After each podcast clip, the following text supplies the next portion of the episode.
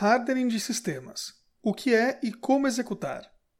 Quando falamos de hardening de sistemas, estamos nos referindo à análise feita em sistemas que hospedarão a aplicação em busca de serviços, configurações, padrão, portas lógicas e outras coisas desnecessárias para aquela aplicação. Sempre que tratamos de segurança de aplicações web com nossos clientes, deixamos bem claro que não há segurança de uma aplicação web se esta não for suportada por um sistema bem configurado e protegido. Realizar o hardening é buscar reduzir a superfície de ataque. Superfície de ataque. A superfície de ataque de uma aplicação web é toda a combinação de vulnerabilidades e outros vetores de ataque presentes na aplicação e na infraestrutura que suporta a aplicação. Isso não apenas inclui sistemas e firmware desatualizados, mas também configurações que foram implementadas de forma errada e desta forma podem levar para a aplicação riscos. Além destes pontos, precisamos pensar como superfície de ataque senhas e usuários deixados por padrão no código das aplicações, hardcoder, bem como a falha em implementar de forma correta soluções de criptografia. A redução do risco de ataques de malware e outras ameaças à segurança é minimizado pela redução da superfície de ataque, mas também há uma série de outros benefícios. Os sistemas onde foram feitas configurações para o hardening são mais fáceis de manter isso porque a quantidade de componentes ativos é menor. Ainda, o processo de hardening também melhora o desempenho da aplicação e do próprio sistema, pois foram eliminadas funcionalidades desnecessárias que poderiam drenar recursos valiosos. O processo de hardening de sistema só traz pontos positivos para sua aplicação, e por isso é um dos pontos mais importantes que equipes de DevOps devem observar quando da construção de um ambiente que irá hospedar sua aplicação. Algumas formas de executar um hardening. A realização de hardening em sistemas não é apenas uma boa prática. Em algumas áreas, pode ser uma exigência regulamentar e sempre com o objetivo de minimizar os riscos à segurança e garantir segurança das informações. Por exemplo, se o seu sistema processar dados de pacientes médicos, poderá estar sujeito aos requisitos de proteção dos dados baseados na nova Lei Geral de Proteção de Dados, a LGPD. Outro exemplo é se o seu sistema opera no processamento de pagamentos usando cartão de crédito. Neste caso, seu sistema terá que se adequar aos controles indicados no PCI DSS. Como podemos ver, nem sempre a simples introdução de um novo sistema em nossa infraestrutura deve ser entendida como apenas a inicialização de um sistema. Temos vários aspectos que podem fortemente impactar neste produto. As equipes de DevOps devem estar sempre atentas aos casos onde há regulamentações ou mesmo exigências contratuais. Ainda, há várias organizações que criam e publicam seus próprios padrões e ou procedimentos que podem ser adotados pelas empresas, que podem assim apresentar a seus clientes e ou parceiros uma demonstração de que estão dispostos a investir em segurança. Alguns destes exemplos podem ser vistos quando olhamos para a documentação produzida pelo Centro de Segurança na Internet, CIS, ou pela Organização Internacional de Padronização, ISO, ou ainda pelo Instituto Nacional de Padrões e Tecnologia, NIST. Alguns dos principais fornecedores de software também fornecem seus próprios guias de proteção para produtos específicos. Tenha um checklist. Sempre que vamos desenvolver uma ação que pode ser repetitiva, como por exemplo a validação e ou a execução de hardening de alguns serviços, é aconselhável que tenha esse tipo de ação organizada e validada de alguma forma. Pensando nisso, a construção de uma lista com todas as etapas necessárias para executar o hardening é aconselhável. Sua lista de verificação varia de acordo com a infraestrutura, aplicativos e configuração de segurança. Uma aplicação implantada em uma estrutura baseada em soluções de cloud exigirá ações muito diferentes de uma infraestrutura física completa, mas os objetivos são os mesmos. Para a criação da sua lista, sugerimos que comece na construção de um inventário de todos os ativos que são relevantes, tanto de software quanto de hardware.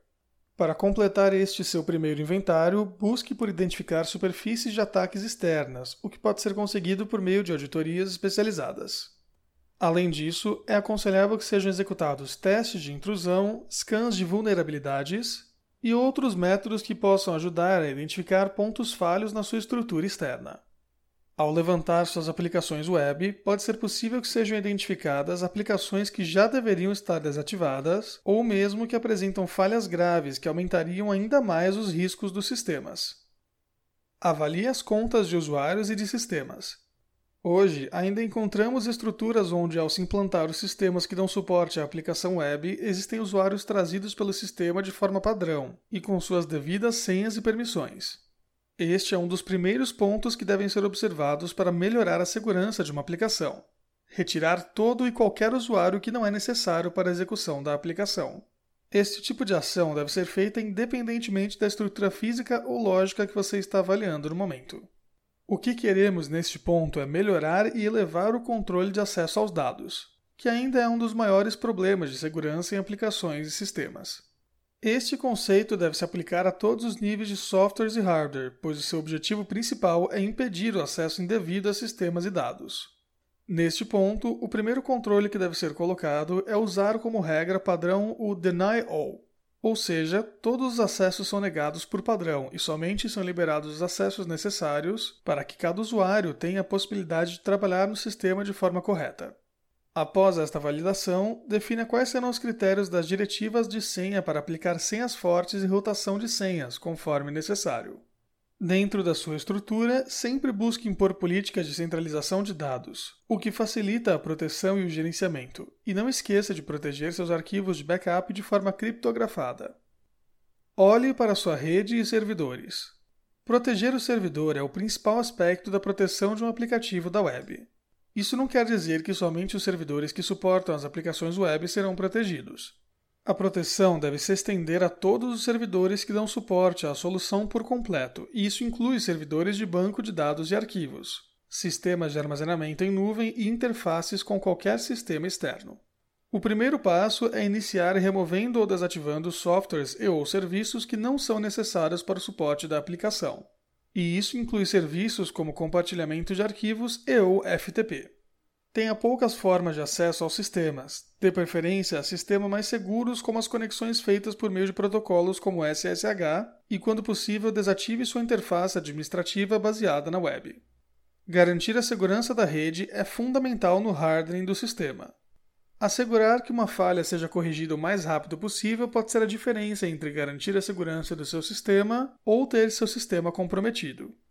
Portanto, aplique os patches de segurança mais recentes após testá-los fora do ambiente de produção. Para garantir que o máximo de eficiência é entregue às tarefas de atualizações, avalie usar sempre que puder automatização para o processo de atualização e geração de alertas dos produtos desatualizados. Como manter a segurança do seu ambiente? Se tudo foi feito, agora surge a pergunta: mas como mantemos tudo sempre atualizado e seguro?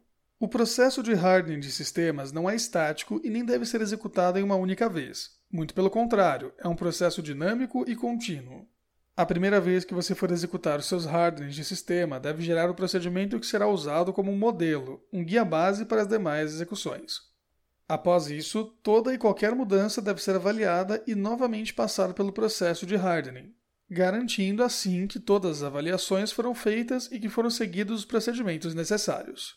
O que temos que lembrar é que o cenário de segurança está em constante mudanças e novas ameaças aparecem a cada dia, e devemos sempre estar atentos a estas mudanças. Se entendermos que as ameaças que aparecem diariamente são apenas algumas das ameaças que nosso sistema enfrenta, vamos buscar sempre melhorar nossa capacidade de proteção. Para garantir a segurança do sistema, é uma boa ideia planejar o uso de ferramentas de verificação de vulnerabilidades, sempre alinhadas à execução de testes de intrusão web, usando para isso profissionais experientes e qualificados, e não apostar todas as suas fichas em ferramentas que apenas entregam relatórios sem a menor análise refinada dos resultados.